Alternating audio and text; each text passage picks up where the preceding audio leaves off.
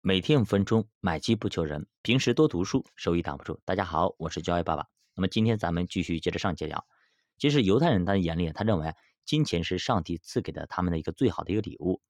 犹太人非常的重视金钱，并且视金钱为世俗的上帝。犹太人知道啊，只有掌握了金钱，才能掌握生存和发展的权利，才能摆脱贫穷，改变受压迫的命运。金钱对于犹太人来说，绝不仅仅是财富的象征。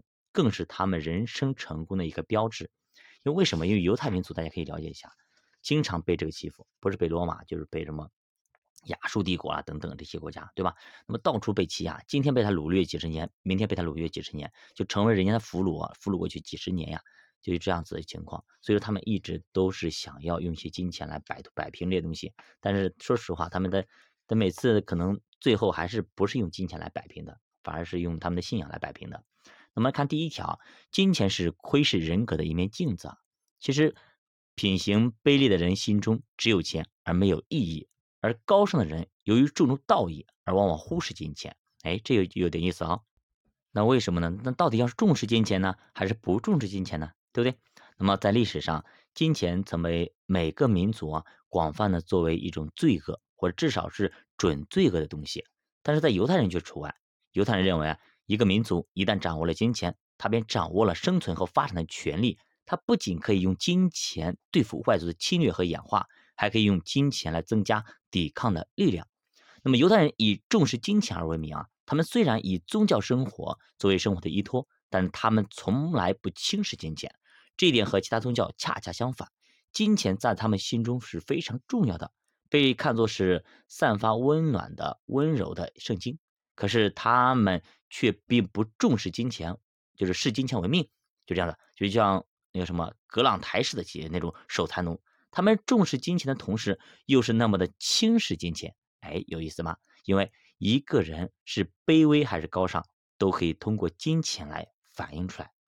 有这样一个故事，在犹太人中间广为流传啊，说所罗门时期的某一个安息日啊，有三个犹太人到耶路撒冷来。他们由于身边带了很多的钱，不太方便，那咋弄呢？对不对？因为到耶路撒冷要我要我们去赶集啊，办事情啊，你带了一堆金钱，那硬币，那不是说纸票子，对吧？那不方便。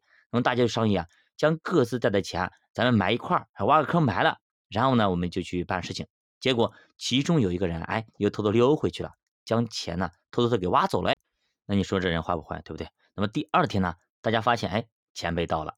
知道一定是其中的某一个人所为，但是苦于没证据啊，对不对？那怎么办呢？那就说明没监控啊。于是三个人便一起啊去，那么找谁啊？就找我们当时非常著名的所罗门那里，所罗门王哎，国王所罗门去嗯判断哎，去定案。因为所罗门他是号称最有智慧的一个国王啊。呃，怎么说呢？因为他当时啊，上帝问了他一件一件事情，他说：“所罗门，嗯，你到底要求什么？你求什么我都答应你。”不管你求什么，所罗门想了半天，他说：“我要智慧。”哎，这个上帝非常开心啊。他说：“你要智慧。”他说：“我为什么要智慧？我要智慧来管理好我这个国家就可以了。金钱什么东西我都不要，啥的荣华富贵什么东西我都不要，我只要智慧，美色我也不要，对吧？”但是最后上帝特别开心，给他一个智慧，而且他智慧是远当时是非常著名的，像很多什么女王啦、周边国家都去拜访他，而且他讲的东西说实话非常厉害，超越现代。当时没有什么呃高速公路，也没有望远镜什么东西，但是他说了一些东西，说实话，现在人。对吗？基本上都可以 OK 的，知道的，这就是非常厉害的东西。那么所罗门，呃，怎么判断这件事情呢？对吧？又没有证据。那么所罗门看一下啊，所罗门了解事情经过之后呢，没有着急的说问，哎，我也按审问，反正说，那么我现在这里有个题啊，那么你们帮我来解一解啊，那么帮我们来解决一下，那么帮我把这个题给解完之后呢，我再帮你们去断案。哎，所罗门先讲了一个故事，他说有一个姑娘呢，曾经答应，哎，嫁给一个男子。那并且呢，也定了婚约，但是不久以后呢，他又移情别恋，又爱上了另外一个男子，于是呢，他便向未婚夫哎提出这个解除婚约。为此呢，他还表示啊，哎，愿意付出未婚夫一笔钱赔偿金，哎，说这个婚我不结了，我给你一笔钱，你咱们把这个婚约给解除了好不好？但是他的未婚夫虽然说，哎，也不要这个那个赔偿金，也痛快的答应了。他的要求，也就是说，钱我不要了，那咱俩就是解除吧，反正你也不爱我，对吧？那么由于姑娘有很多的钱，结果被一个老头给拐骗了。